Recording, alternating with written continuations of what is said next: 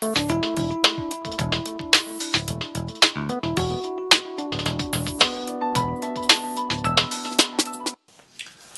bienvenido a la Fonda Filosófica. Hoy cerramos nuestro examen de la filosofía helenística con los estoicos. De todas las filosofías del mundo helénico, el estoicismo es la que más tiempo duró, más influencia tuvo y más renombre tiene hoy en día. Su fundador fue Zenón de Sitio, no el Zenón de las famosas paradojas, como la de Aquiles y la tortuga. Ese fue Zenón de Elea. El nombre de la escuela viene del hecho de que Zenón exponía sus ideas en un pórtico como este, que en griego se llama estoa. Tan llamativas fueron sus ideas que siglos después llegaron a formar la filosofía del Imperio Romano. Cicerón, Séneca y el célebre emperador Marco Aurelio fueron uno de sus mayores expositores. Pero no, no era simplemente una filosofía para políticos poderosos. Uno de los tesoros de la sabiduría estoica nos ha llegado de la mano de un esclavo romano, Epicteto. ¿Qué posiblemente podrían tener en común un emperador y un esclavo? Pues el hecho de que nadie tiene la vida comprada. El poderoso tiene la ilusión de controlar sus circunstancias, pero el destino pega tan duro a él, como veremos en el caso de Séneca, como al pobre esclavo. ¿Cómo vivir en un mundo que no controlamos es la pregunta central de los estoicos. Su respuesta, su particular filosofía de vida, ha inspirado a generaciones y será el enfoque de este video.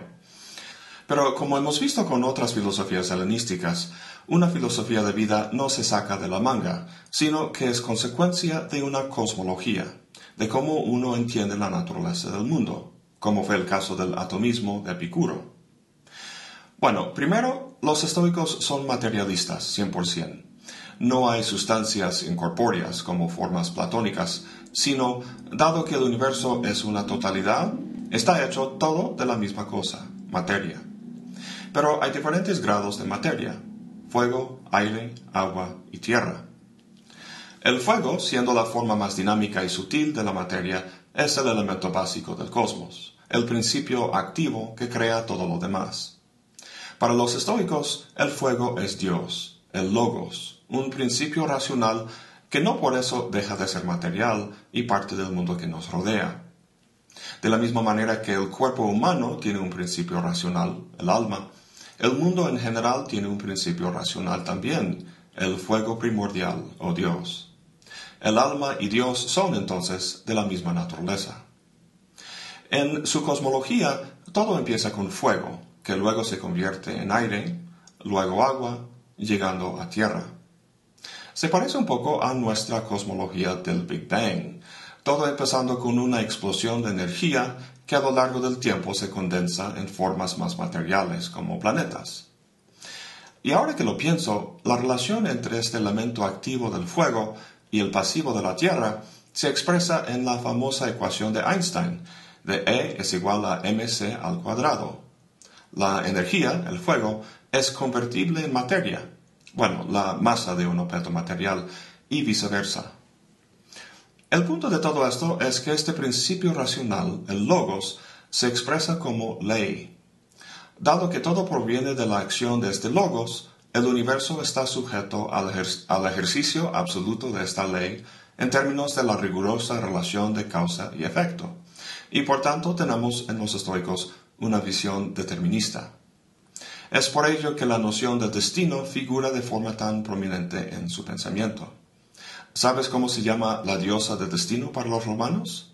Necesitas, un nombre muy apropiado, ya que en un mundo determinado todo sucede de forma necesaria. Ahora, seguramente dirás que si hay un determinismo total, ¿qué chiste tiene actuar de una forma u otra? ¿Por qué ser estoico en vez de epicurio, por ejemplo, si todo acaba de cierta forma determinada? Bueno, tanto la idea del determinismo como la de la libertad son tesis metafísicas. Es que la realidad puede ser interpretada de las dos maneras y no hay forma independiente de averiguar cuál sea la posición correcta. Entonces, vamos a llamar la postura determinista de los estoicos un postulado moral la idea es que uno puede vivir mejor, más tranquilo, suponiendo que las cosas se rijan por la necesidad, que suponiendo que todo vaya en función de tu libre albedrío. Más adelante veremos por qué. Pero de entrada es obvio que hay muchas cosas que no podemos controlar, que no dependen de nosotros. La muerte, la gravedad, el dolor, el proceso biológico de la vida, eclipses. La naturaleza se rige por un logos que es implacable en su ejercicio. Imagínate el campo de la genética que hoy en día muestra el profundo grado en que la biología influye en nuestra vida. En fin, la naturaleza nos reparte una serie de cartas que no elegimos, pero la pregunta es cómo jugarlas, cómo vivir.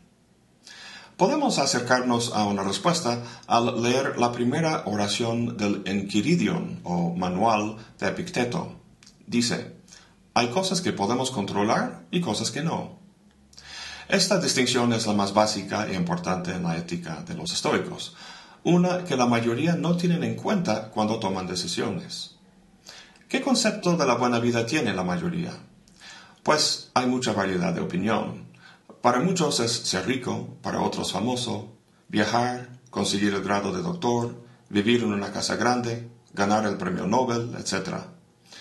Esos son sueños de mucha gente, deseos que quisieran realizar en su vida, cosas piensan que les harían feliz. Posiblemente, el estoico no dice que sea malo tener dinero o conseguir un grado académico, solo que esos objetivos no están bajo nuestro control, son cosas externas a nosotros. Puedes esforzarte todo lo que quieras en tu negocio, pero si otros no quieren comprar tu producto, no vas a tener dinero. Puedes estudiar todo lo que quieras, pero es un comité académico lo que te confiere el grado. Mejor que tu felicidad vaya en función de cosas que sí puedes controlar que suelen ser cosas internas a ti, tu forma de ser, tus opiniones, tu forma de razonar e interpretar y tus deseos. Tiene mucho sentido lo que dicen. La mayoría, para cumplir sus deseos, tiene que controlar o cambiar el mundo, cosa que es muy difícil hacer. En vez de cambiar el mundo, los estoicos aconsejan cambiarte a ti mismo, específicamente cambiar tus deseos. Lo que los estoicos desean es la tranquilidad, que literalmente significa no ser perturbado. Si nuestro bienestar depende de cosas externas a nosotros que no controlamos, inevitablemente experimentaremos la perturbación. Incluso cuando logramos los objetos de nuestros deseos, experimentamos ansiedad y intranquilidad durante el tiempo antes de cumplir el deseo, porque no sabemos si se va a cumplir o no. Ahora, según esa lógica, pareciera que no deberíamos hacer nada. No jugar ajedrez con tu amigo porque podrías perder. No casarte porque podría acabar en divorcio. No estudiar una maestría porque te podrían reprobar. Pues por supuesto hay que participar en la vida, pero con una mentalidad distinta a la de la mayoría. Una que plantea metas internas en vez de externas. Si juegas un partido de fútbol, lo que está bajo tu control es jugar lo mejor que puedas. Si ganan, pues es un extra, pero no debe ser la meta principal. Perdiendo o ganando, lo que posibilita la tranquilidad del estoico es su virtud, su condición interna, su forma de reaccionar a los acontecimientos de la vida. El diccionario define la forma de ser del estoico como ecuánime ante la desgracia, en la imaginación popular, el estoico es alguien fuerte, impasible, hasta frío a veces. Creo que el personaje cultural que mejor ejemplifica al estoico es el señor Spock. Si no reconoces a esta persona, significa que no eres tan viejo como yo. A lo mejor la nueva versión te resulte más familiar. Su jefe, el capitán Kirk, es muy volátil y apasionado, mientras que Spock se ha liberado de las pasiones a través de la razón. Suena un tanto neurótico, ¿no? Reprimir las pasiones con la razón. ¿No sería más divertido ser como el capitán Kirk? Pues fíjate en esa palabra pasión. Su significado para los antiguos era angustia o sufrimiento, como en la pasión de Cristo. Tener pasión en ese sentido significa estar pasivamente sujeto a acontecimientos externos. Cuando nos tocan las penas de la vida, reaccionamos de forma emocional y sufrimos. No es que el estoico no tenga emociones y por eso no sufre, sino que ha transformado sus, sus emociones para que reflejen su juicio racional. A ver, me explico. Si alguien te espanta, tu corazón empieza a latir muy rápido y la cara se vuelve pálida. Esa es una reacción instintiva, fisiológica. Las emociones no son así de automáticas, más bien son, para los estoicos, una especie de juicio y por lo tanto cognitivo. Por ejemplo, la emoción de la lujuria es un juicio de que el sexo es un bien fundamental que debe conseguirse como sea. Como juicio es falso, si con la razón podemos identificar los juicios falsos implícitos en nuestras emociones y así corregirlas, entonces los sentimientos o emociones que surgen en el curso de la experiencia resultarán de juicios correctos, a diferencia de gente como el capitán Kirk, cuyas pasiones surgen de juicios incorrectos. La ecuanimidad del estoico ante la desgracia no es una señal de insensibilidad o frialdad, sino de que haya formado bien sus opiniones, que haya asignado el valor apropiado a las cosas. Nuevamente, la única cosa que realmente tiene valor es la virtud de uno mismo. Las cosas del mundo social como la riqueza, el estatus u otros atributos que dependan de la opinión de otros les son indiferentes a los estoicos. En nuestro mundo, donde la gran mayoría quieren ser ricos y sufren muchas cosas para lograrlo, el estoico dice que mucho más valioso que la riqueza es no tener la necesidad de ella. Es como una persona adicta a la droga y una que no. Mucho más fácil y tranquila la vida si no tienes necesidad de la droga en primer lugar. Y en cuanto a las desgracias naturales como la muerte, el dolor, nuestra finitud, simplemente hay una tranquila aceptación de esas cosas. Usar la razón para los estoicos no significa simplemente el análisis lógico, sino más ampliamente el intento de entender los procesos de la naturaleza y de poner la razón de uno en acorde con la razón o logos del cosmos mismo. Vivir de acuerdo con la razón y la virtud, entonces, es vivir en armonía con el orden divino del universo. Por tanto, el fatalismo que tratamos al principio. Es importante entender que el estoicismo no es simplemente un conjunto de reglas que uno aplica de forma racional en determinadas situaciones. La tranquilidad es producto de un constante acondicionamiento de las emociones, o lo que Pierre Hadot, en su fascinante libro La filosofía como una forma de vida, ha llamado ejercicios espirituales. Seneca dijo, quien haya percibido de antemano la llegada de las penas actuales, las roba de su poder. Es muy cierto eso. Si andamos pensando que todo siempre va a salir bien, las penas nos van a pegar más duro. En vez de eso, el estoico visualiza la desgracia. Pasa tiempo imaginando que su pareja la haya dejado, que le hayan robado algún bien suyo o que haya perdido su trabajo, y trata de vivir con esa sensación. Haciéndolo repetidamente, si llega a pasar, está emocionalmente preparado. Todo el mundo ha sentido el placer de conseguir el objeto de su deseo, un coche, una novia, un trabajo. Pero pronto el placer se disminuye, nos aburrimos con lo que tenemos y buscamos más cosas. Esta técnica de visualizar la pérdida de lo que tenemos nos puede hacerlo valorar más y así coartar la constante y frustrante búsqueda por lo nuevo. Otra técnica de los estoicos consiste en ir más allá de la visualización y contemplación de la desgracia y vivir como si hubiera pasado en la realidad.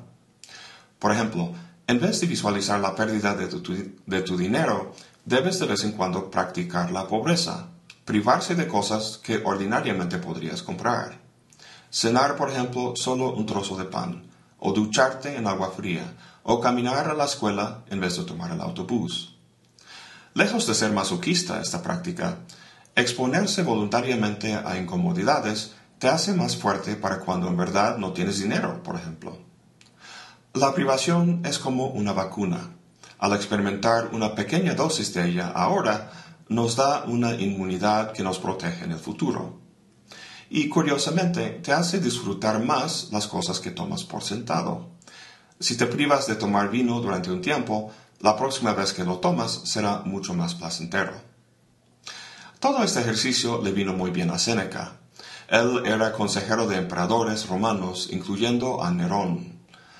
Hubo un intento fracasado de asesinar a Nerón. El emperador sospechaba que Séneca estaba involucrado, entonces ordenó que se suicidara. A pesar de su estatus y poder, Séneca sabía que este día podría llegar y se había preparado. Llegó un centurión para asegurar que la sentencia se llevara a cabo. Rodeado de familia y amigos, todos llorando, Séneca se mostró en verdad ecuánime ante la desgracia. Les dijo, ¿Dónde están sus máximas filosóficas? Todos los años de estudio y preparación para el mal que sabíamos que vendría. Hizo lo que tenía que hacer. Cortó las venas y, sumergido en agua, esperó su unión con el destino. Bueno, podríamos ahondar en más detalles, pero esto es lo básico. Mejor conseguir los libros de los estoicos. Son cortos y llenos de sabiduría y se encuentran todos en línea en PDF. De Epicteto se trata de su manual de la vida. De Séneca son dos, la consolación y los diálogos. Y de Marco Aurelio sus meditaciones. Bueno, eso es todo por hoy. Gracias por acompañarme. Hasta la próxima y vida larga y próspera.